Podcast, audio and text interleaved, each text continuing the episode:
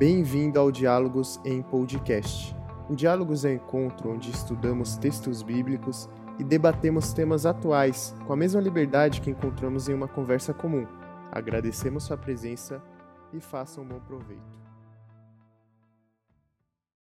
Bom dia, boa tarde, boa noite para os nossos ouvintes do Diálogos. Bom dia para quem está aqui, boa noite para quem está participando. É, bom dia ou boa tarde para quem está ouvindo a gente depois também. Sejam bem-vindos a mais um Diálogos e o tema de hoje é uma conversa sobre o suicídio. E aí, para isso, a gente chamou aqui o, o Gilson, o pastor Gilson, ele é pastor da Primeira Igreja Batista em Vila Nova Cachoeirinha, formado em psicologia, teologia e fez o seu mestrado na área de teologia prática e pesquisou sobre organização e cuidado pastoral.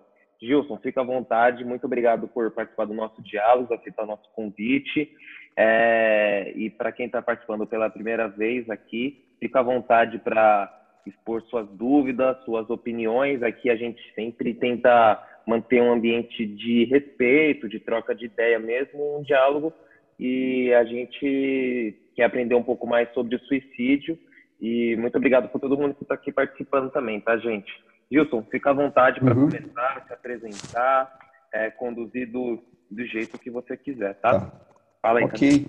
Só deixa eu só fazer um complemento. A gente grava por conta do podcast, mas não significa que são que é tudo colocado no ar, né? Então, como às vezes a gente acaba falando algumas coisas que são muito pessoais ou algumas coisas que a gente não gostaria que compartilhasse, a gente acaba de fato não compartilhando. Então é bom a gente sempre deixar isso aberto, porque o objetivo principal é a gente de fato gerar um diálogo aqui, aqui e agora, e não necessariamente no podcast. Então é importante a gente é, abrir esse espaço. Ok. Muito obrigado pelo convite. É, eu acho que vocês estão, estão indo por um caminho extremamente positivo. É, quando se fala de cuidar da vida, se cuidar da saúde é, pessoal e estando bem, poder cuidar de outros, é, eu particularmente isso não tem preço. Né? É a coisa mais deliciosa que tem na vida é poder investir em pessoas e ver transformações. É? Então, eu acredito que vocês estão numa caminhada aí muito bacana. É, pode ser até que vocês não percebam, no primeiro momento, o que vocês estão é, colocando para dentro de vocês mesmos. Mas o tempo vai dizer, né? Lá na frente, quando vocês tiverem uma, uma vida mais adulta, mais é, talvez mais próximo da minha idade, aí vocês vão dizer, poxa vida, quanta coisa eu já adquiri e agora eu tenho uma condição maior, né, uma resistência maior, uma resiliência maior para lidar com as situações da vida. Então, vocês estão de parabéns. Né? Mas eu, eu, eu, já parto do princípio de que ah, um dos materiais que eu estou consultando é este livro, que para mim é um livro excelente, quando a dor se torna insuportável, quando a dor se torna insuportável. Então, são vários psicólogos que falam, é, trazem reflexões a respeito do suicídio, dentro da visão deles. Alguns se direcionam mais para pastores, mas dá para se aplicar para as nossas vidas. Né? Então, eu tenho baseado muito nesse livro aqui.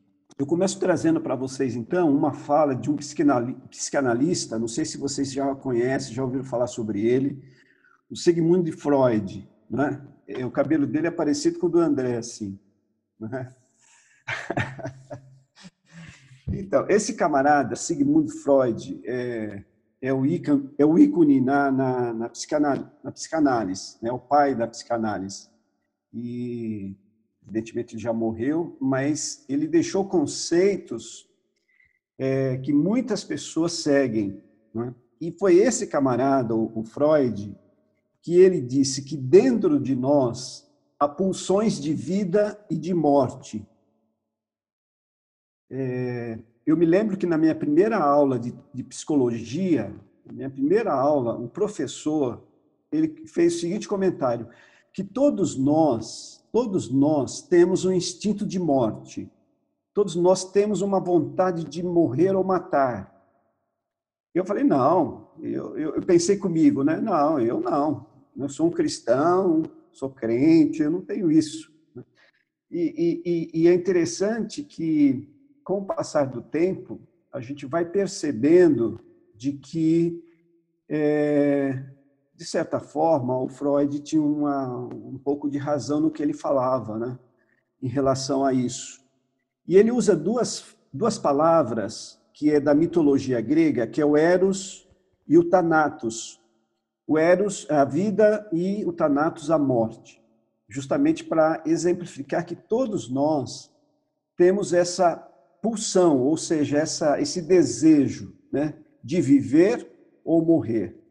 Se nós olharmos, por exemplo, para a Bíblia, lá no livro de Jó, no capítulo 3, o, o autor, ele, ele deseja a morte, ou melhor, ele ele desejou nunca ter nascido.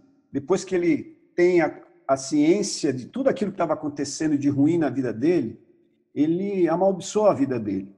E para ele seria melhor se ele não tivesse nascido. E são vários personagens que aparecem na história que já buscaram a morte. Não é?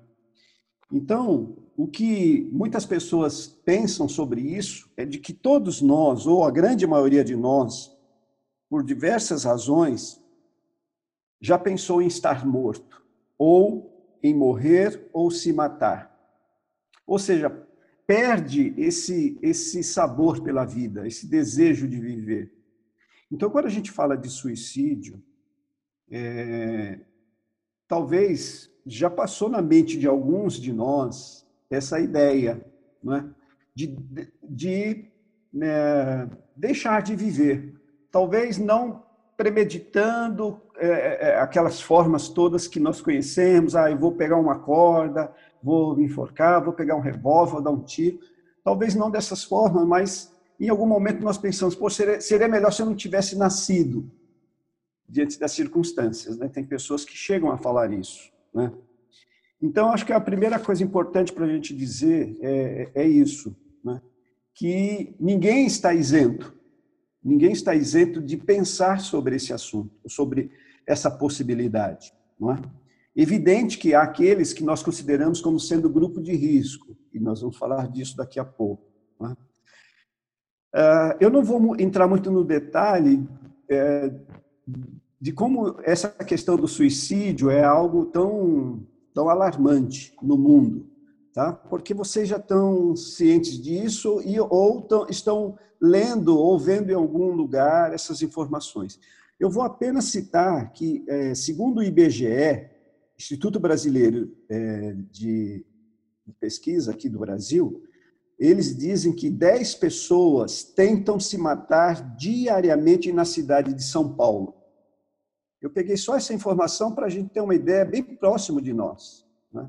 10 pessoas tentam se matar diariamente na cidade de São Paulo mulheres tentam mais suicídios e homens cometem mais suicídios.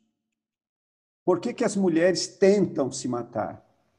Por conta de que as mulheres elas estão, estão, são mais suscetíveis a transtornos psiquiátricos, psíquicos.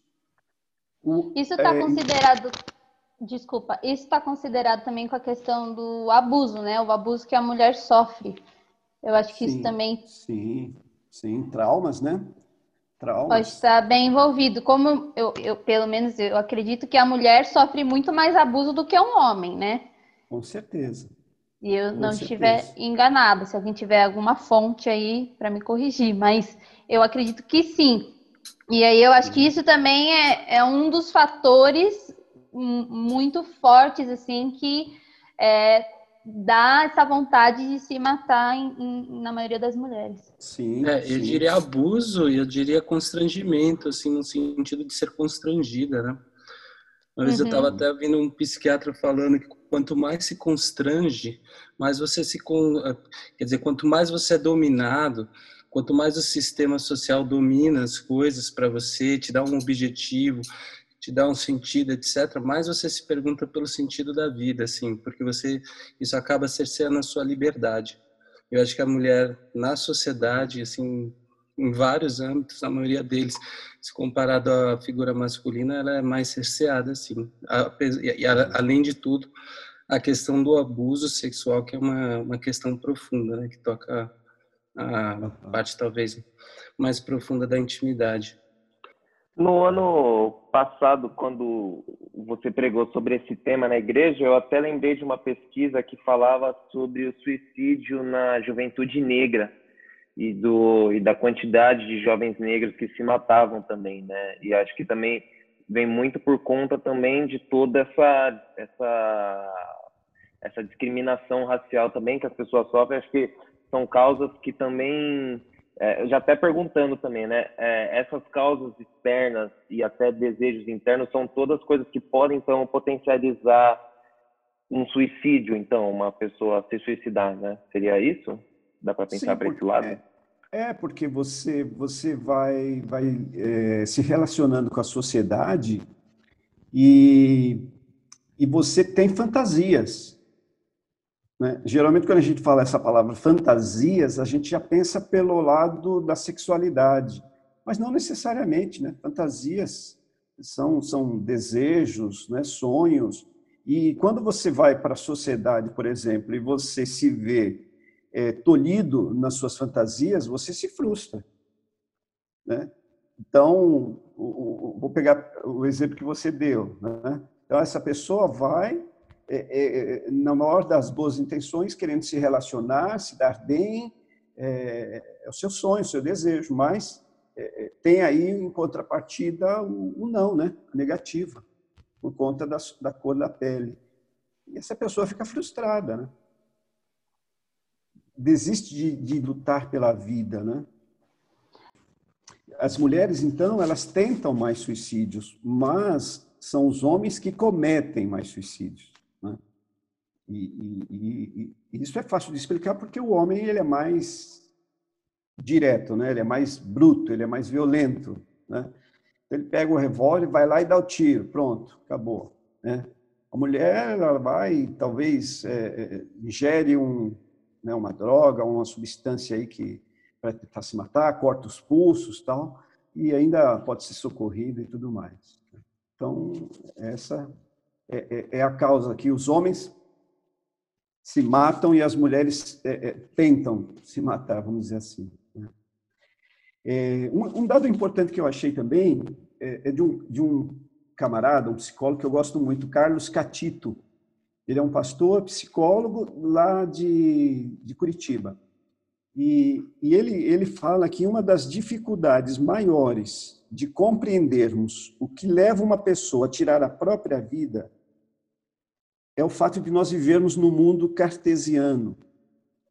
É, ou seja, a gente a gente é muito, a gente pensa muito, a gente raciocina muito, então a gente quer ter uma explicação. Por que, que as pessoas se suicidam? Essa é uma pergunta que todo mundo faz. Né? Ou o que levou aquele, aquela pessoa a se suicidar?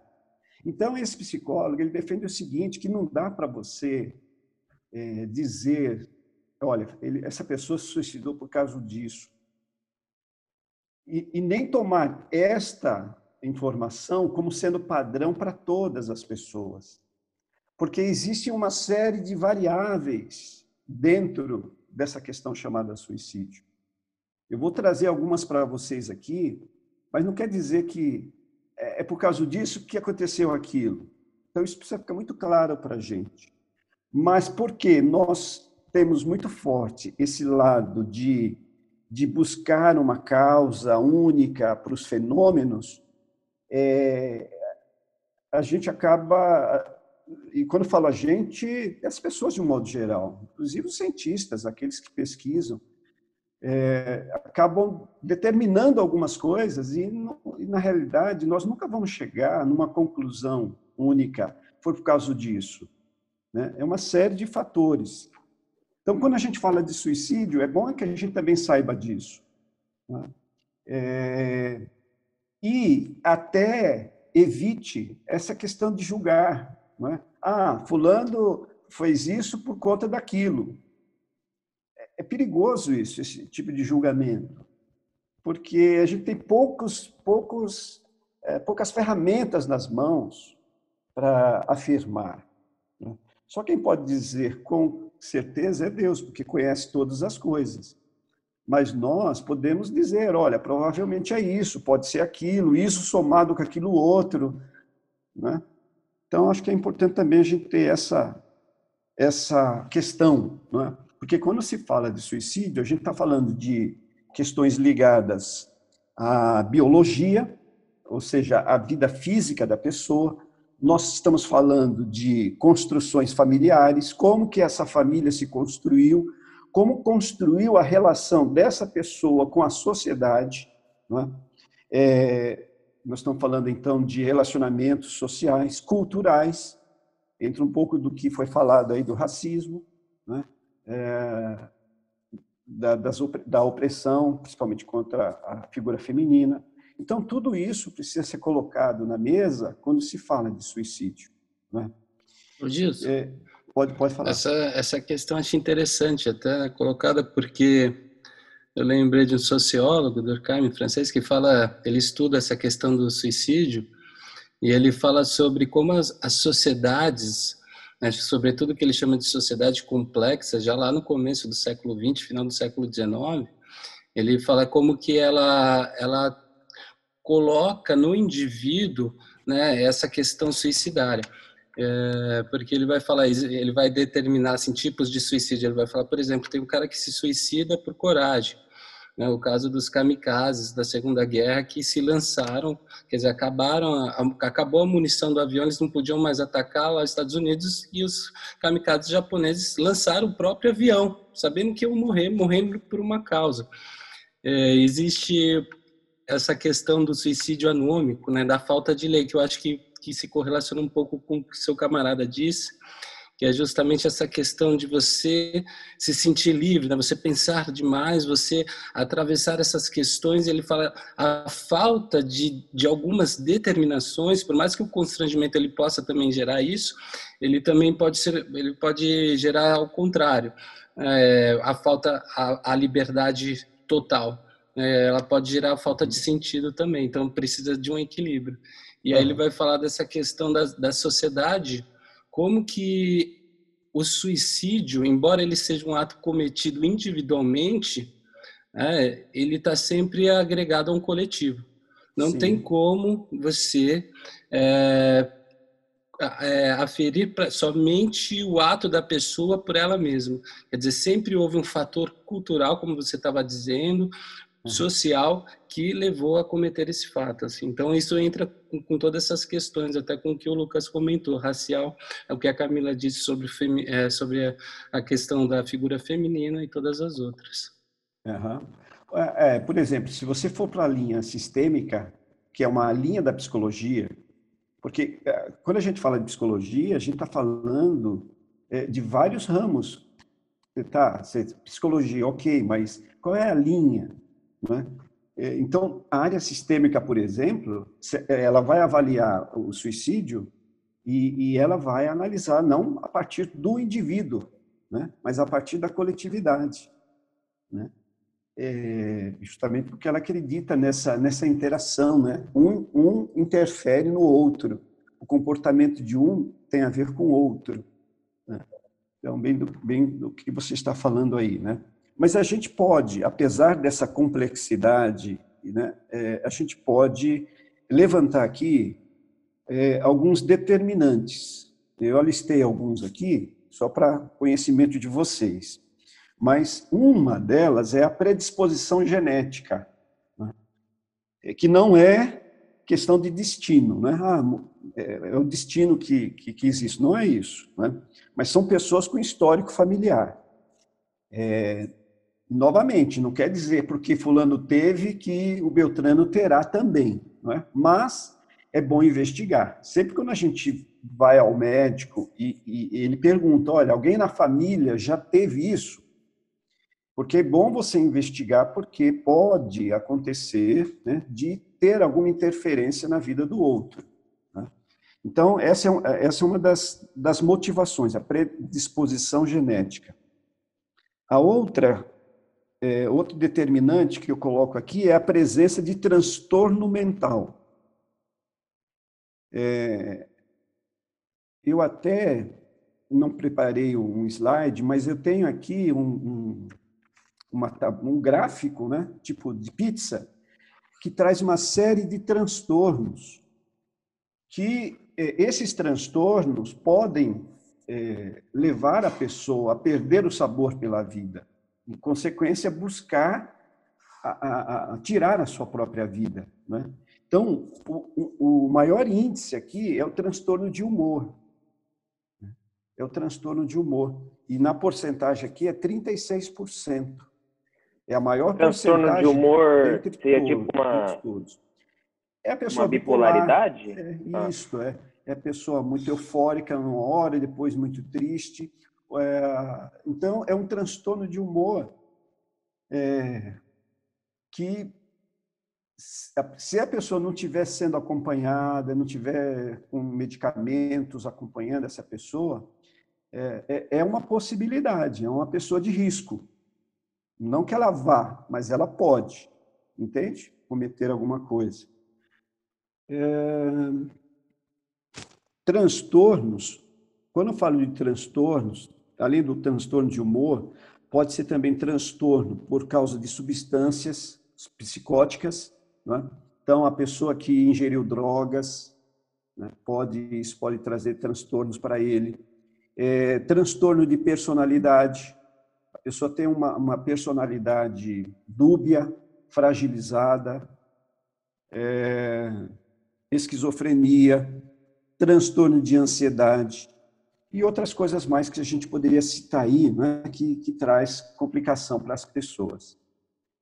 É, quando nós falamos de transtornos, a cada 10 pessoas, é, nove poderiam ser evitadas. Então, para vocês verem que, que é possível, sim, trabalhar com essas pessoas, é, de modo que as pessoas não precisem chegar a esse estágio né, de tirar a sua própria vida, mas precisa de um investimento. Então, é legal o que vocês estão fazendo, porque não só vocês se cuidam, mas também vocês se programam para investir em pessoas que, porventura, tenham aí alguma, alguma questão aí nesse sentido. Né?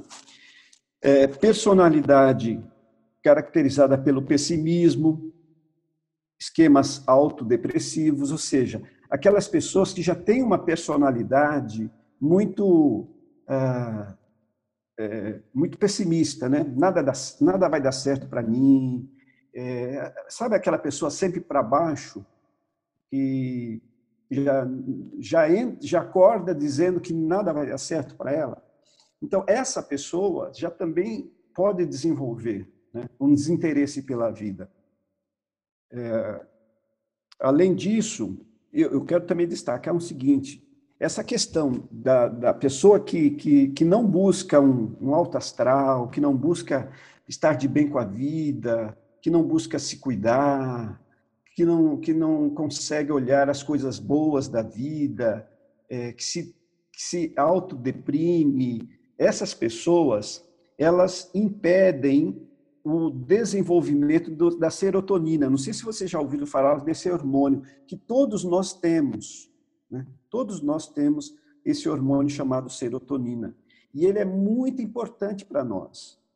O serotonina é um neurotransmissor que atua no nosso cérebro e ele regula o humor, o sono, o apetite, o ritmo cardíaco, a temperatura corporal, a sensibilidade à dor e os movimentos e as funções intelectuais. Então vejam só como serotonina é importante para nós. É, ela está relacionada ao emocional e pode ser liberada quando você sente, se sente significativo ou importante. Né? Então, é, por exemplo, uma família onde é, desenvolve afeto, uma família que aprende a valorizar as virtudes dos outros membros da família, é uma família que faz com que as pessoas se sintam importantes. Agora, uma família onde você é um burro, você não faz nada direito, você não presta, ah, você é a ovelha negra da família, ou seja, não traz nada de positivo, de construtivo para essa, essa pessoa. É, Quando a pessoa fala ovelha negra, ela já está cometendo dois erros, né? Dois erros. Né? Falar ovelha negra ovelha e negra. chamar a pessoa ovelha negra. Exatamente. Né? É, na, eu, eu, eu, falo um pouco da, da, psicologia sistêmica porque é a área que eu, que eu mais gosto. Né?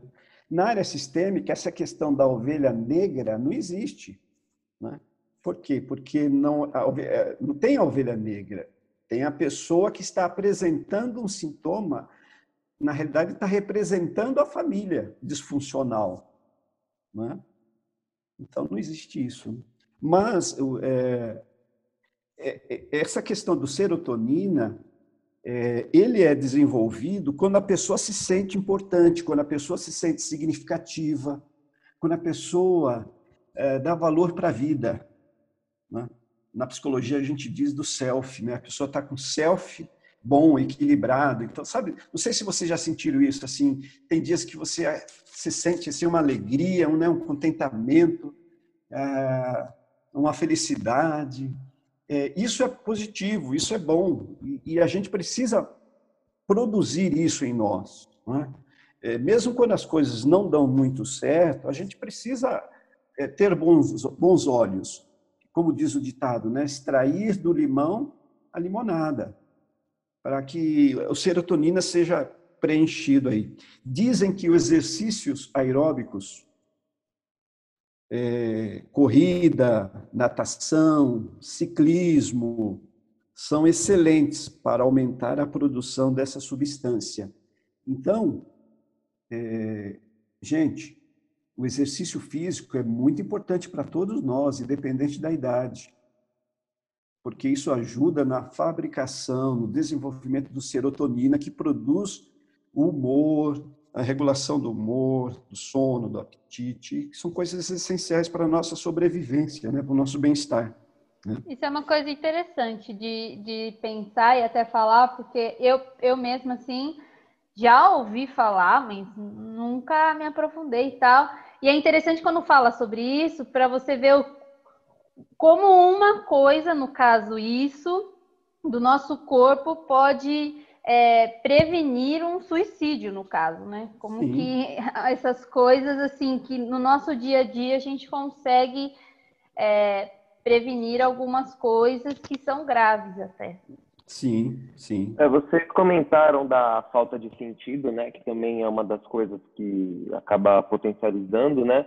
Uma vez eu estava ouvindo um psicólogo falar sobre o excesso de sentido também, né? Tipo, acho que às vezes a quantidade de coisas até produtiva que as pessoas fazem e que acaba não produzindo às vezes acho que das dos milhões de fatores até da falta da serotonina é, levar ao suicídio né tipo você vê é, os artistas né tipo Jim Carrey o Robin Williams o cara lá do Linkin Park que acho que eram pessoas que tipo acho que elas de repente até tinham noção, ou a gente vê isso, de um sentido da vida delas, né, de, de saber o que estavam fazendo, mas que se suicidaram, né? Uhum, sim. É, eu acho Na interessante prazer, isso. Né? Eu acho interessante porque dentro de um sistema onde você coloca objetivos em todas as questões, né? É, eu estava estudando até o teórico que eu estou trabalhando, ele fala que como você hoje consegue tanto ou pelo menos tenta com sucesso ou com fracasso controlar a vida né, e controlar a morte né, quer dizer você vai colocando é, sentido em todas as coisas aplicando é, é, essas suas vocações e tudo você tem que, que achar um, uma, um, um objetivo para realizar. Né? Ele fala até sobre a questão da invenção do lazer, que não existia 50 anos atrás. Né? A questão de, dessa palavra, lazer, etc., não existia. Né? Ela, ela se tornou uma imposição sociologicamente isso, isso é bem estudado. Quer dizer, então, quando você pensa no final de semana que você tem que trabalhar, a gente fala, tem a expressão sextou, né? Sextou. Então, sextou e eu estou com o final de semana livre, eu vou programar todo o meu tempo. Quer dizer, eu não tenho um tempo de ócio, né? não é entrar numa ociosidade, uma, uma ociosidade, mas é, na verdade, ter o tempo para não ter nada, assim, quer dizer, para relaxar. Essa falta desse tempo, né, você ter que performar até o seu tempo livre, a sua, o seu final de semana, ter que programar porque você sabe que vai ter que trabalhar depois, então você tem que aproveitar ao máximo. Quer dizer, enche o seu tempo de sentido, ele ele também satura. É a questão de é bem interessante essa questão também.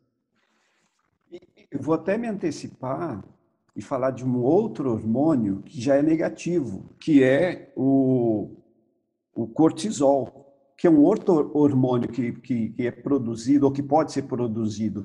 E ele é produzido geralmente no estresse. É?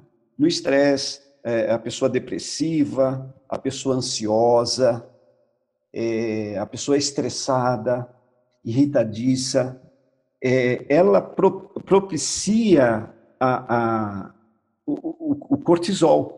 E o cortisol, o que, que acontece? Ele é um hormônio tóxico, ou seja, ele prejudica, ele afeta a memória, ele afeta o humor e ele afeta o sono. Por isso que também é importante na escuta, quando você está ouvindo alguém com, com reações suicidas, é, ou quer ajudar alguém, é importante você sondar um pouco disso. Como está o seu, o seu sono? Né? É, você tem dormido bem? É, como está o seu humor? Né? Você se irrita facilmente com as coisas? Você anda muito estressado? Né? É, observar se a pessoa, é, a memória da pessoa, é, é, ela esquece muito, com muita facilidade as coisas. Precisa observar tudo isso porque às vezes pode ser esse hormônio que está sendo produzido ou reproduzido em excesso e ele está prejudicando é, é, áreas do seu corpo. E tudo isso pode levar a pessoa ao desinteresse pela vida e, consequentemente, à busca da morte. Né? Tem outros itens aqui que podem levar uma pessoa né, ao grupo de risco. É, eu, um deles, eu vou pular aqui alguns, um deles, por exemplo, que eu li é falar muito sobre o suicídio. Dizem que falar muito sobre o suicídio aumenta a probabilidade de se matar. E aqui cabe uma explicação. Por quê? Porque tem o chamado efeito é, Weber. Esse efeito Werder, Werder né? na realidade, foi um, um, um escritor alemão, é, Goetz, que escreveu um, um, as cartas do jovem Werder. Não sei se você já ouviu falar alguma vez disso aí. As cartas do jovem Werder. E diz que assim que o, o, o lançou esse, esse livro, é, o número de suicídio cresceu 300% no mundo. 300%. E aí, então, que eles colocaram esse negócio, né? Efeito Werder. Ou seja, é, não pode se falar disso porque é, isso aumenta o suicídio. Mas, na realidade, a questão está ligada mais à forma como é falado. O que vocês estão fazendo, por exemplo, trazendo esclarecimento, buscando informações, isso é positivo e é necessário. Né? Agora, é, muitas vezes se colocam é, um glamour exagerado sobre esse assunto ou é, trazem coisas infundadas e isso acaba é, assustando as pessoas. Né? E, então, a questão, a questão, uma outra questão também do grupo de risco é a depressão, né? que tem sido aí é, algo que tem afetado muitas pessoas. Existem vários tipos de depressão e várias intensidades também de depressão. Né? Não, não temos tempo aqui para discorrer sobre isso aí. Mas a depressão ela é causada por alguma situação perturbadora é, ou estressante. Então, a forma como você lida com as situações que vêm até você, isso interfere. Dizem que de a cada 10 pessoas, duas são depressivas ou tendem a desenvolver atos depressivos. Né? De 10, duas. Né? E a depressão, então, ela é, é, ela é um esgotamento. Né? Quem lida com pessoas depressivas ou conhece alguém, é, sabe que essas pessoas perdem o sentido da vida, né? perdem o sabor pela vida. É, elas sabem o que têm que fazer, mas elas não têm energia para fazer. Então, pessoas assim, não adianta muito você querer é, dizer, discutir com elas sobre a fé, né? Ah, você, a sua fé está fraca, você precisa orar mais, você precisa ler mais a Bíblia, que não é, não é por aí. A questão dela não é aí. Ela sabe o que ela precisa fazer, mas ela não tem forças para fazer. Ela está doente. Né? E, e aí e até para uma pessoa não cristã, né? Você vai falar para a pessoa sim, que sim. não acredita em Cristo, etc. Vai falar para ela, vai orar. A pessoa vai falar, muito é obrigada. Pior ainda, né? Passa é amanhã, ainda, né? né? É né? É, não tem sentido para a pessoa, né? Deixa eu fazer uma pergunta. É, vocês acham que essa questão ela se intensificou mais, tipo, está se intensificando mais por conta da tecnologia? A questão do suicídio? É. Como assim? Se a tecnologia influencia? É, porque assim, o suicídio ele é o resultado de, de algumas coisas, certo? Então, por exemplo, a pessoa provavelmente pode estar é, tá com depressão, e aí isso, com, base em todas as coisas que ela passa, tal, ela acaba se suicidando. Mas, por conta da tecnologia de hoje em dia, isso talvez tenha se intensificado? Ou, ou não? Sempre a, essa questão do suicídio é, sempre foi muito forte, assim. Porque acho que hoje em dia, pelo menos é, quando eu, eu vejo assim, eu vejo com acesso à internet que a gente tem, eu vejo que as coisas estão muito mais fortes agora, eu não sei. Eu, eu é. diria, eu, eu diria que a questão da internet é a forma como você lida com ela. Né? É, é, se você se torna escravo da internet, isso pode afetar a sua saúde emocional. Né? é, porque não é a ferramenta internet que te leva, né, mas é o seu interior. Como você lida com isso, que se chama internet, que se chama é, tecnologia, como você lida com isso? Até que ponto isso te estressa ou não te estressa? Eu acho que tem essas questões aí.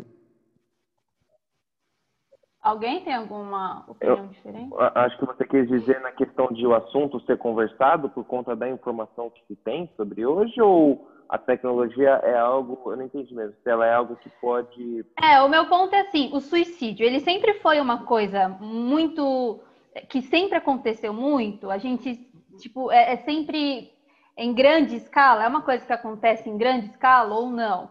Por conta, porque assim, eu, por, exemplo, com a questão do, do, da depressão, eu acho que o acesso à internet e com base em todas as informações que a gente tem, isso acabou meio que aumentando um pouco. Não posso afirmar, mas eu tô falando com base naquilo, no meio onde eu convivo, tá? Onde eu vivo. Eu acho que essas coisas acabaram aumentando, a questão da ansiedade, da depressão, tanto naquele, naquele documentário da Netflix, né, que saiu do, dos ex-funcionários do Facebook, etc.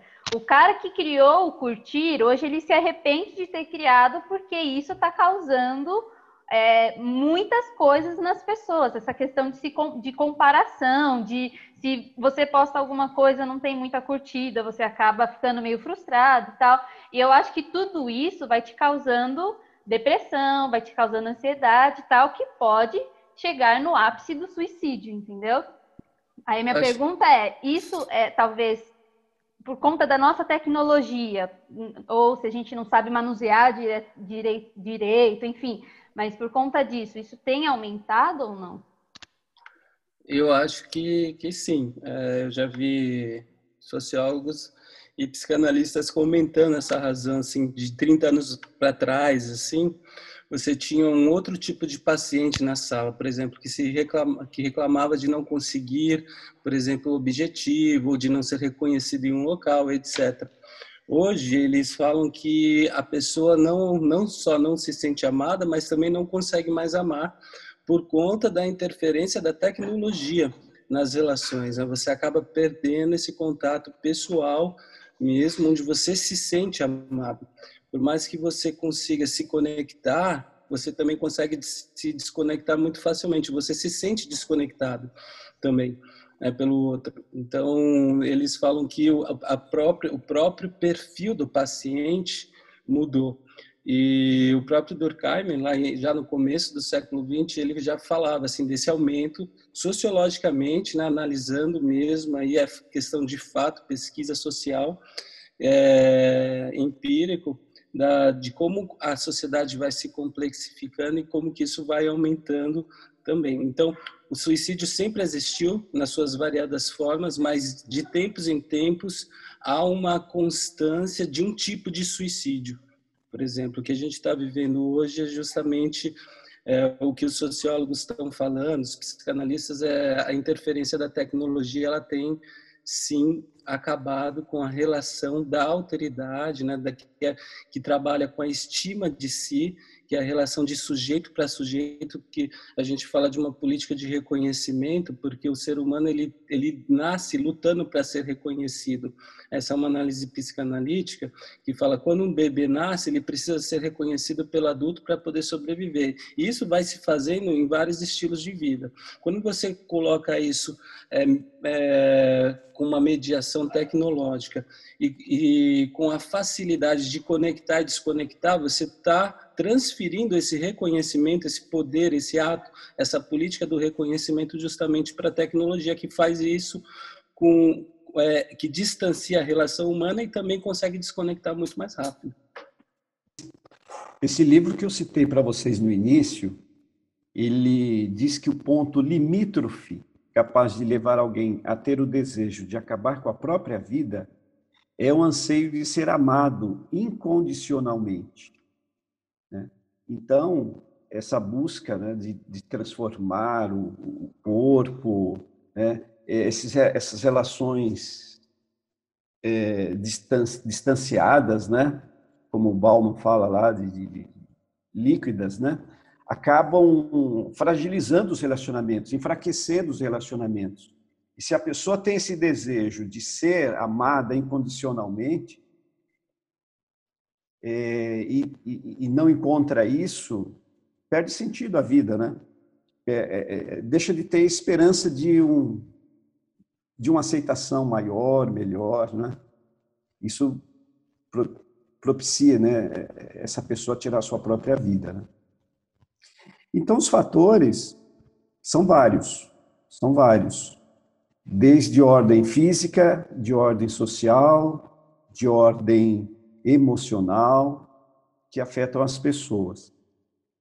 É, aí eu queria, eu quero trazer para vocês aqui um pouco de do que pode se fazer então, né, para que a gente ajude a evitar essa tragédia. Né? É, e uma das questões que são bem interessantes é a escuta. É, é muito importante oferecer uma escuta a essas pessoas, quando eu falo de oferecer uma escuta, não é só você dar o seu ouvido, né? mas é você prestar atenção no que está sendo dito. É, é, é você dar atenção à pessoa, é, para que ela de fato se sinta acolhida. Isso é muito importante né, no lidar com essas pessoas. Né? Esse acolhimento Talvez seja a, a, a estratégia inicial melhor que se tem, é esse acolhimento. E quando você acolhe alguém, você não está ali para julgar a pessoa, você não está ali para questionar por que, que a pessoa tem tido esse ou aquele comportamento. Né? É, tem algumas intervenções que elas são muito prejudiciais.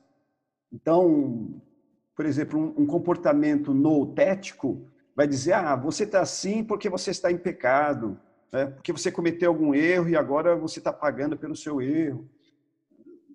Não tem sentido esses tipos de julgamento. Você tem que acolher. No primeiro momento, você acolhe a pessoa. E, e acolher não é julgar. Né? Acolher é, é saber que a pessoa está num sofrimento e se ela chegou a esse ponto de tentar tirar a vida, é, é porque a pessoa está desesperada e ela não encontrou uma outra saída a não ser esta, de tirar a própria vida. Então, esse acolhimento ele é muito significativo. É, chamar a família também pode ser algo interessante. Em certa altura dessa caminhada, você está caminhando com alguém, está conversando com alguém, é, e, sabe que está indo por esse caminho, essa pessoa. Então, quem sabe chamar a família e, e, fazer com que essa família tome ciência disso e faça parte desse cuidado. Né? É, os vínculos são muito importantes. É, tem um personagem bíblico chamado Elias, né? que ele, ele vai para a caverna, mas antes dele chegar à caverna, ele está fugindo, né?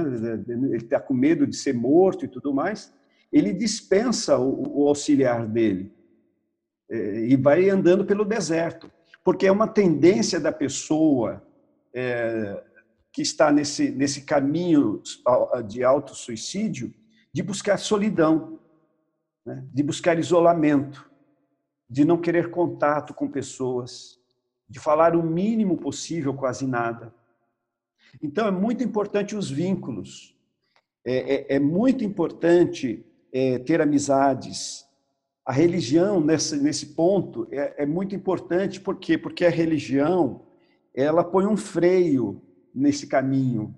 Né? É, a religião fala muito de esperança, é, a religião, ela fala da fé.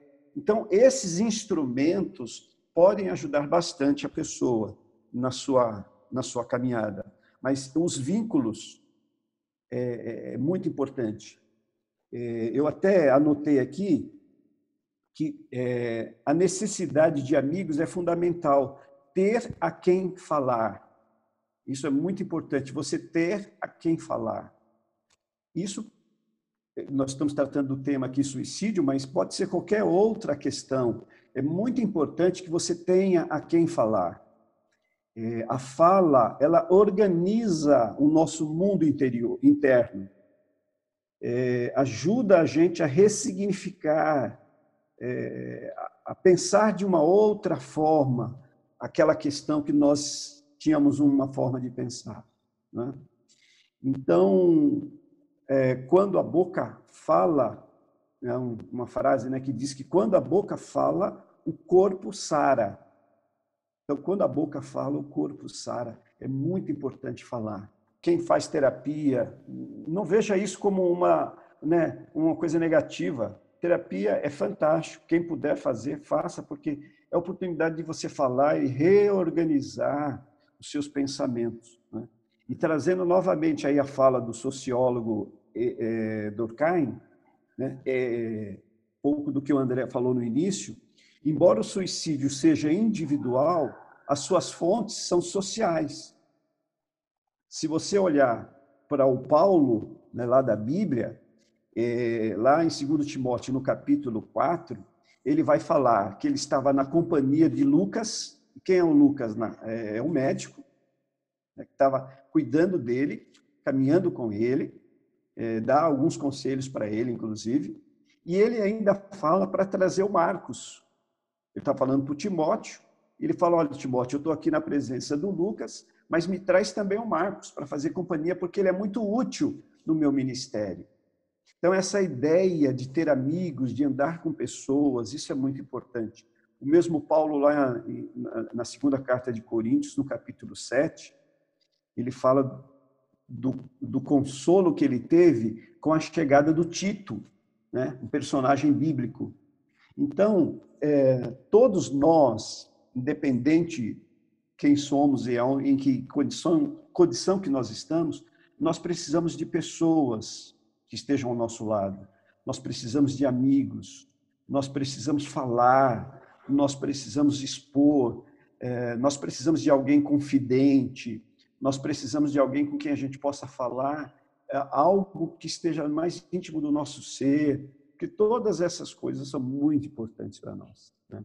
Gilson, nessa questão, é, acho Pode que entra bem uma, uma avaliação para a gente, inclusive, né, para quem, porque a gente não media, pelo menos no discurso, a nossa relação com Deus, mas na relação com o outro a gente às vezes acaba falhando, né? às vezes deixando para um outro. Né? Então não só o lado de procurar para quem para quem tem essa essas questões, está né? Tá se sentindo sozinho, mas também a pessoa de se colocar né, como uma, uma resposta para de amizade, porque às vezes é difícil achar também. Eu me lembro que um testemunho de uma mulher, na, uma amiga que fez mestrado comigo na França, ela contou sobre a, a fase dela, onde ela tentou se matar, depressiva, e ela falou que assim esperar uma voz divina como algo transcendente, metafísico, era foi muito difícil para ela, porque ela entrou nessa dimensão desértica da vida, onde ela só via solitude. E, a, e o que sustentou essa moça foi justamente o marido dela que falando não, eu vou crer por você na vida por você, né? Ela usou essa expressão que o marido dela falou: "Eu vou crer na vida, você não está mais acreditando, mas eu vou acreditar na vida por você". Então é muito importante que a gente se coloque como essas pessoas também, né? que que possam que possam crer pelos outros. Acho que é extremamente Sim. importante, porque às vezes a gente espera a ação de Deus. É, Deus vai agir na vida dela e a gente fica só na nossa. Então, importante uhum. procurar, importante também se colocar para quem está procurando. Uhum. Eu, você falou dessa história, André. Acho que você já tinha até falado uma dela uma vez no culto também, né? Bem bonita. E às vezes também acho que, às vezes a gente não chegando nesse extremo, né? É, acho que também às vezes a gente fica meio se sente culpada assim, quando a gente está meio para baixo, ou de repente até pessoas que já estão com uma, com, sofrem com depressão, também de às vezes aceitarem que outra pessoa cria na vida por ela, né? Aceitar de ser ajudada, acho que fica muito difícil para as pessoas, né? Infelizmente acho que isso é um tabu, né? De de quem sofre disso, é, às vezes se sentir um peso até para as pessoas que querem ajudá-las também, né? Sim, eu acho que a gente só pode comentar um pouco é. disso, porque até a gente como pastor às vezes é difícil que a pessoa procure assim mesmo, assim, por quê? Porque procurou uma vez, procurou na outra segunda né? vez, né, e depois ela fala, não, não quero tomar seu tempo, eu não quero ser um peso, tem, tem realmente esse discurso, esse discurso a gente ouve bastante, assim, eu falo, mas não é um peso, né? quem está precisando, está precisando e pronto. Até, eu acho, até para quem não é pastor, viu? Quando a gente conversa com algumas pessoas, o que você mais escuta é isso, de eu não quero ser um peso, ah, eu sei que você está muito ocupada. É, essas frases assim são bem comuns mesmo. E assim, é, falando sobre se relacionar né, com pessoa suicida, eu tive a oportunidade ano passado de me relacionar com uma colega de trabalho. E ela é suicida, ela tentou se matar acho que de sete a nove vezes já. E como é desafiante mesmo a gente se relacionar com eles, porque assim tudo que a gente fala, é, a gente vê mesmo aquela falta de esperança, é, o olhar da pessoa, sabe? Mas eu aceitei o desafio e o que eu podia fazer, assim, enquanto eu estava com ela, eu fiz. Às vezes a pessoa só precisa ser ouvida e também às vezes a gente chegar e falar, olha, lembrei de você, orei por você, já ajuda bastante. Mas assim, o que ela relatava é que assim, ela não tinha mais vontade de viver. E foi difícil. É, eu ouvi certa vez de um pastor que ele foi na casa de um jovem que estava afastado. Aí ele chegou lá, a mãe atendeu e disse: Olha, ele não está, mas ele estava mas ele não queria falar com o pastor. Só que o pastor insistiu, não, eu, eu quero falar com você, com ele, com seu filho, por favor, deixa eu entrar e tudo mais. E aí ela foi, voltou, falou, olha, ele tá, mas só que ele não quer te atender. E o pastor falou, não, mas eu, eu vou insistir, eu quero falar com ele. Né? E, resumindo, o pastor não desistiu daquele jovem, até conseguir falar com ele. E aí depois, de um bom tempo passado, esse jovem já se reintegrou à igreja e tudo mais, e esse jovem falou, pastor, muito obrigado por não desistir de mim. Obrigado por não desistir de mim. Então, eu acho que, acho que por vezes, a gente tem que fazer um pouco disso, né? É não querer desistir das pessoas, seja elas quem, quem for. Eu tenho uma dúvida referente a isso. É, vale a pena, então, a gente insistir para ter esse contato? Porque às vezes, por exemplo, comigo, assim, quando às vezes eu, tenho, eu insisto para manter uma conversa, enfim, às vezes a gente sente que a pessoa não quer, né?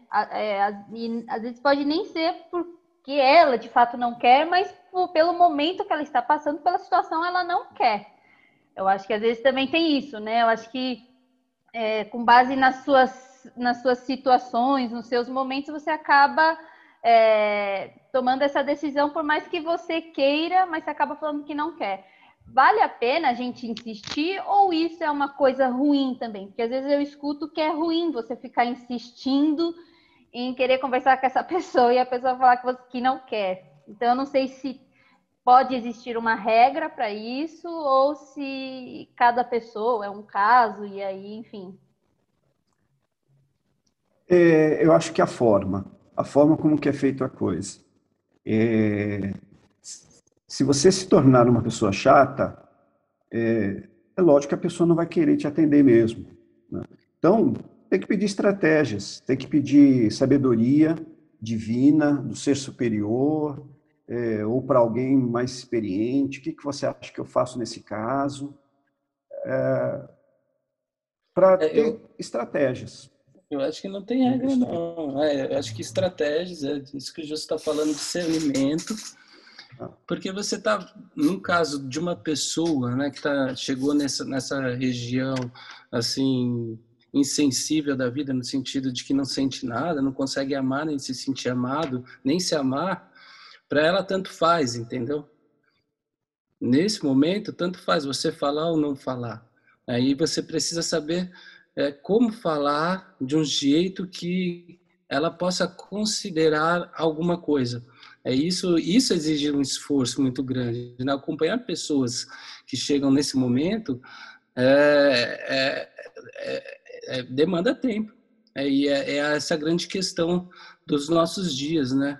O tempo não é capitalizável, quer dizer, a gente não consegue acumular, a gente nunca tem tempo para a gente, a gente não consegue ter tempo pelos outros. Então, é, toda essa repostura da nossa vida de falar, não é só às vezes uma conversa, é, mas às vezes é como que eu vou disponibilizar um tempo de qualidade de um jeito que ela possa considerar alguma coisa diante do estado que ela se encontra. É, porque isso aí é uma caminhada, né? É um processo. Lidar com pessoas já no nível avançado aí de emocional é, é um processo. Não é uma conversa única que já se resolve tudo. Você tem que caminhar com a pessoa. É, por isso que eu falo, é, é entender aquele momento e sei lá, às vezes o primeiro encontro, o segundo encontro vai ser só para comer batatinha frita, jogar conversa fora. Parece que você, você, saiu dali e se sentiu inútil. Poxa, não fiz nada que deveria fazer. Não, mas é um processo. Né? Você tem que reconquistar essa pessoa novamente. A Júlia comentou aqui, né? Um acho que é melhor tentar se aproximar das pessoas aos poucos, de forma sutil. Uhum. Se fazer presente, mostrar que essa pessoa é importante para você e deixar que as coisas fluam. Às vezes, um bom dia pode ser um, algo bom para as, para as pessoas. Uhum. Ter sutileza, né? ter sabedoria, ter discernimento, é muito importante. Mas é, é, é fazer a pessoa se sentir importante fazer com que a pessoa saiba que você está dando àquela pessoa a importância que ela tem. Porque é isso que o ser divino faz conosco, né? com cada um de nós. Ele nos dá importância sem que a gente tenha necessariamente essa importância toda, mas ele nos dá. Legal. E, Acho que outra uma... coisa também ah. é a gente, pelo menos assim, vocês que são pastores que trabalham com isso e a gente que é só, pessoas normais, acho que também saber os nossos limites de ajuda, né? Até Eu ia um falar isso. De, tipo, Sim. brother, procura Sim. uma ajuda especializada, porque. Eu ia Sim, falar é. isso. a Biju comentou aqui. Acho que a aproximação apenas por ah, quero te ajudar não ajuda. A pessoa quer se sentir mais do que algo para você sentir bem pelo que fez ela quer ser, ela quer se sentir sua amiga. Então acho que o melhor começo é buscar tratar a pessoa como qualquer outra pessoa normal. É, e não, ah, agora vou conversar com a fulana depressiva, preciso ajudar ela. É buscar encontrar nela algo mais a mais do que esse rótulo. Descobrir quem Sim. ela é por baixo da máscara da depressão. Sim. É, é oferecer a escuta. Né? Você não pode entrar com julgamentos, né? com, com é, preconceitos Senão você, você já entra armado. E não funciona nesses casos.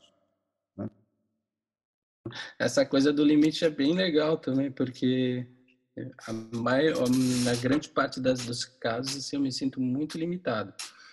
É, porque a gente pode conhecer um monte de teoria, ler, ler, ler, mas quando fala de vida na vida, né, se entrar na história, na narrativa de vida de uma pessoa, é, e dependendo do momento em que ela está, você não pode fazer muita coisa sem o auxílio da família, sem o auxílio de um profissional da área é, de saúde, sem a, questão, talvez, a caso de tomar medicamento, etc. Então, é bem, é bem importante esse comentário assim, do discernimento, né? Até onde vai a sua ajuda, porque às vezes a gente quer ajudar e acaba não ajudando, porque a pessoa está precisando de um outro tipo de ajuda, que a gente pode ajudá-la somente a, a chegar nessa ajuda.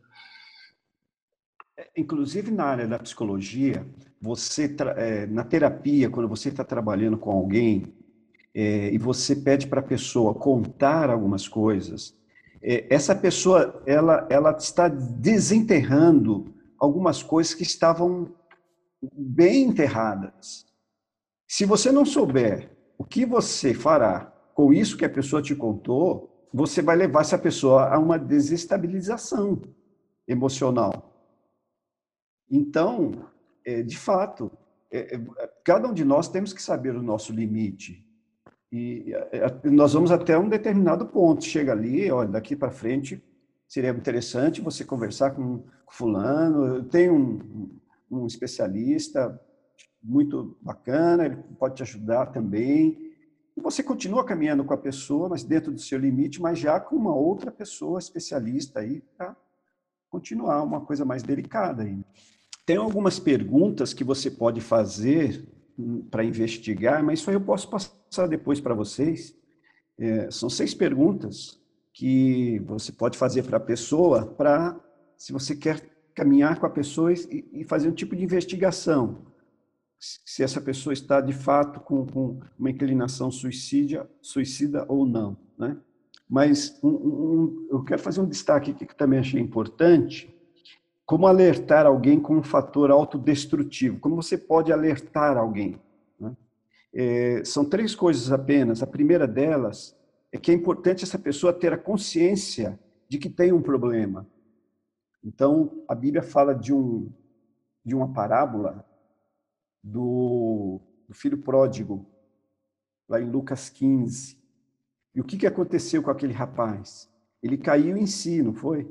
Quando ele estava lá comendo as bolotas do porco, dos porcos, ele disse: Poxa vida, mas olha a minha vida aqui, né? Eu poderia estar lá com meu pai, ser um empregado e estar numa situação melhor. Então, é muito importante essa consciência de que a pessoa tem um problema.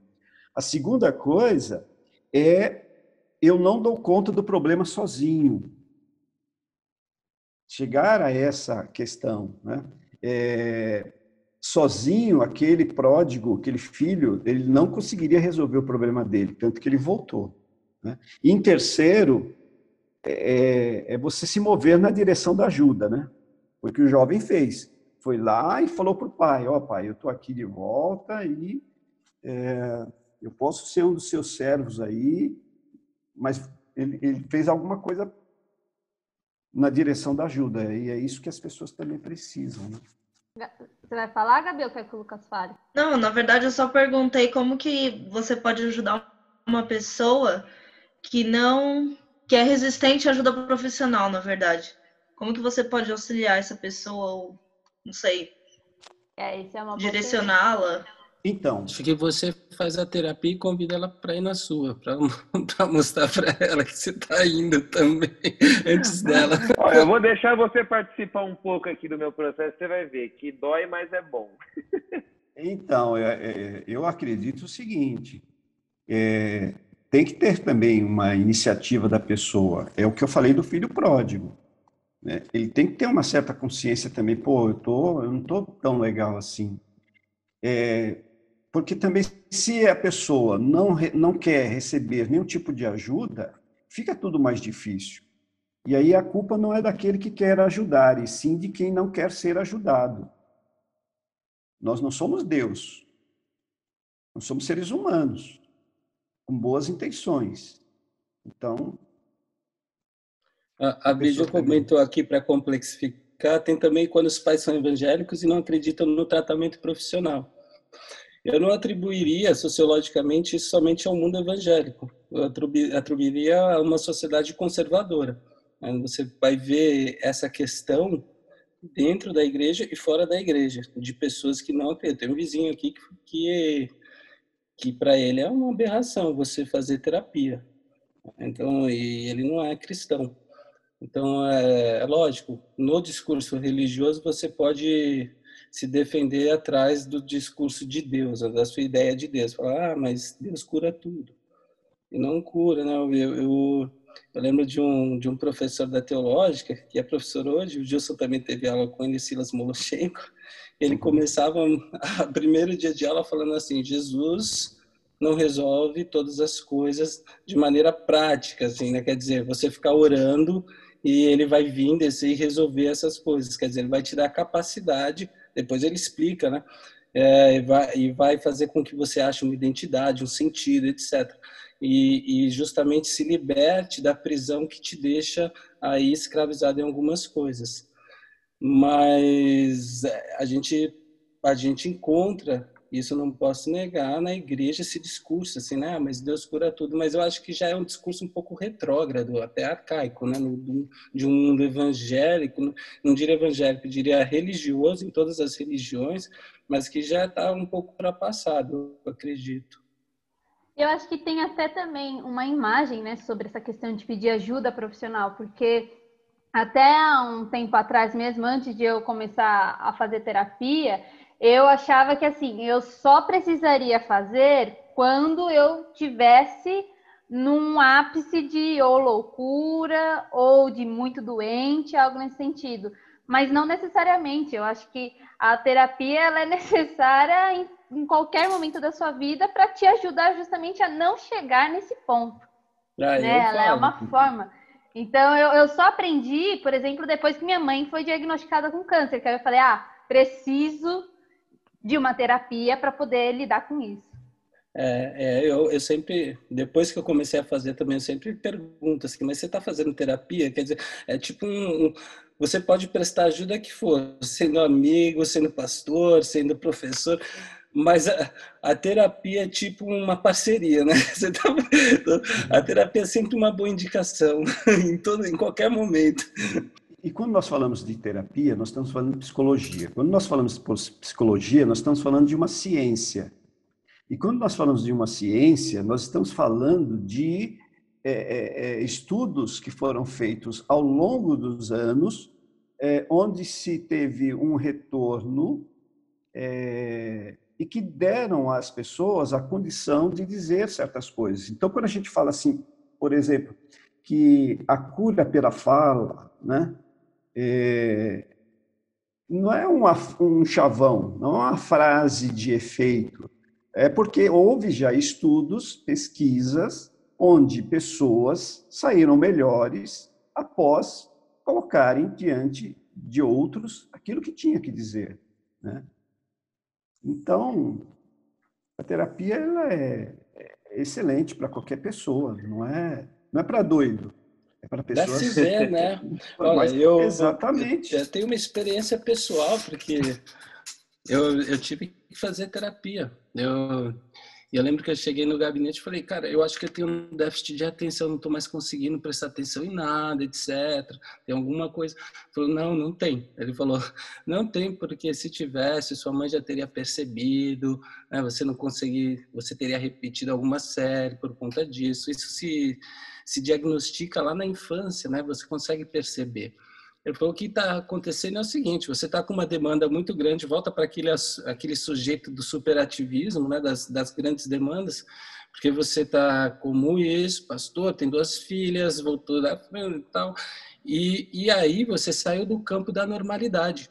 Ele me explicou cientificamente o que estava acontecendo comigo, assim, foi muito bom, assim. Ele falou: então, quando você sai, duas coisas são possíveis. Ou você faz um tratamento paliativo, com medicamento para aumentar o seu as, as, essa questão do ímpeto, da atenção, etc. Ou você faz o que é o correto, diminui algumas atividades. É, então, ele foi me explicar de uma maneira científica o que, o que, o que me ajudou muito nessa caminhada de, de conciliar as coisas e de falar e de colocar limites também para as atividades. É, acho que nesse, nesse negócio do, desse tabu da terapia, acho que são escalas, né? Primeiro a galera pegava mal, achava que era frescura você fazer terapia, que era coisa de gente rica, e aí agora acho que o próximo etapa é quebrar um pouco do tabu dos remédios também, né? Porque acho que tem, já eu julgando assim, né, sem nenhum conhecimento, é de você é, fazer a terapia e aí e ali a cura pela fala mesmo, né? E, e, e falando e tal e aí acho que tem coisas assim que você vai depender de um remédio e que acho que isso também não é vergonha assim, não é uma coisa negativa. E aí acho que pelo que eu vejo assim dos movimentos, acho que é o próximo step assim para quebrar um pouco do acho que desse medo que a gente tem de que achar que é remédio, que é uma droga e que eu vou ficar dependente daquilo e tal, né? Porque pelo que eu sei assim, o intuito é sempre diminuindo a dosagem porque chega, acho que chega num momento que você, por conta mesmo da serotonina, acho que esses remédios eles têm o intuito de equilibrar esses hormônios, esses neurônios e tal, né? Então acho que também tem essa. a Biju falou que essa pessoa não tinha visto a mensagem, não é uma indireta, Biju. É, é, de que acho que existe esse, um pouco desse preconceito também com, com remédios também, né? E são super necessários também. Uhum. É, o ideal é que não precise deles. Né? Uhum. Mas se precisar, é, de boa. Né? Por isso que a gente está comentando aqui, falando sobre essa questão. Por exemplo, esses Oi? hormônios. É... Oi, alguém falando? Ah, Natália. Ah, Natália, joia. Oi, Natália, tudo bem? Oi, gente, tudo bom? Joia. Boa noite, Natália. Eu pensei Boa que era a voz da bom? minha mãe. Eu falei, eu também como falei, assim, minha mãe? Cadê o Meirelles tá dando oi? Eu falei, ué, será que tá funcionando? Não, então, referente aos remédios, eu vou ter que tomar pro resto da vida. Até o momento foi o que o meu psiquiatra falou. Então, nem sempre ele vai diminuindo vai ajustando, sim, mas uhum. para alguns, até que se encontre a cura da doença, é para o resto da vida. Uhum. E não tem que ter mesmo preconceito. Não, não Você sabia. precisa. Uhum. Oi? Não sabia que às vezes tinham que durar. Não, dependendo da, do, da enfermidade da doença, você precisa para o é, resto da vida. Entendi. É, é dependendo da, do estágio no... que a pessoa está. É, eu sofro de transtorno afetivo bipolar e até o momento não tem cura. E o psiquiatra me passou que eu vou ter que tomar para o resto da vida, até que se encontre a cura. E ué, vou ter que tomar e sem preconceito. É melhor do que sem ter nada novamente. Né? Agora, tem muitas, agora, tem muitas coisas naturais que a gente pode fazer que podem colaborar. Né? Por exemplo, uhum procurar viver uma vida de prazer, de alegria, né? curtir a vida, viver a vida mais leve, não pôr tanta intensidade em algumas questões. Tá? É, porque quando a gente faz isso, a gente está liberando esses hormônios que já citamos aí, da, da, da serotonina, né? que combate a solidão, a depressão. Um outro hormônio também importante, que é a endorfina, né? que estimula a sensação de bem-estar. Né? Então, quando você vive a vida mais leve, né? é, é, tudo melhor. Né? Pô, cai um copo no chão, a pessoa se desespera, mas por quê? Poxa vida, é um copo que caiu. Né? É, então, a gente às vezes põe muita energia em algumas coisas que não é para colocar. Né? Priorizar aquilo que é prioritário. Né? Poxa, eu tenho uma série de coisas para fazer do serviço. Pô, vou dar o máximo, mas vou fazer o que eu puder. O que eu não puder, paciência. Ah, mas o meu chefe vai cobrar. Ué, se cobrar, paciência. E assim a vida segue. Você não pode ser relaxado, você não pode ser preguiçoso. Mas é, você sendo uma pessoa comprometida, responsável naquilo que você faz, faça aquilo que estiver ao seu alcance, né? É, e, e um, um, conselho que me, de, me, deram, que eu achei muito interessante, é, é, que a gente tem que construir as nossas ações a partir dos nossos relacionamentos e não a partir da, das atividades. As, nós temos que construir as nossas ações a partir dos nossos relacionamentos. Então, eu e Deus, qual o meu relacionamento com Ele? Eu e minha esposa, qual é o meu relacionamento? Eu e minhas filhas, eu e a igreja. Eu vou construindo o um relacionamento a partir das pessoas, não a partir das funções. Senão eu acabo me estressando e fazendo um monte de coisa, ou querendo fazer um monte de coisa, e isso acaba né, me levando ao excesso. Eu acho que a religião pode atrapalhar bastante nessa questão da moralidade, do julgamento, de sempre que a pessoa está triste, né? Não, não entender, falar, pô, mas existe uma razão de vida, etc., como se isso fosse algo automático, a gente estivesse lidando com máquinas. Eu lembro de novo do seminário, do primeiro semestre, foi ter a introdução à psicologia. Eu esqueci o nome do professor, Gilson, era um professor de origem alemã e ele foi muito provocativo, assim, porque ele falou: vocês falam. É, é, é, é, tem esse imaginário coletivo né, no ambiente religioso evangélico de que quem se suicida vai para o inferno. A gente não sabe. Jesus falou que a gente não pode mexer nisso. Esse, esse tipo de julgamento não é para a gente. A única coisa que a gente pode fazer, ele falou, é o que Jesus fez, porque Jesus se suicidou. Ele falou, né? não foi? Ele tirou a própria vida. Ele foi primeiro pelo outro. Né? Então isso você pode fazer, né? Entregar sua vida pela outra pessoa.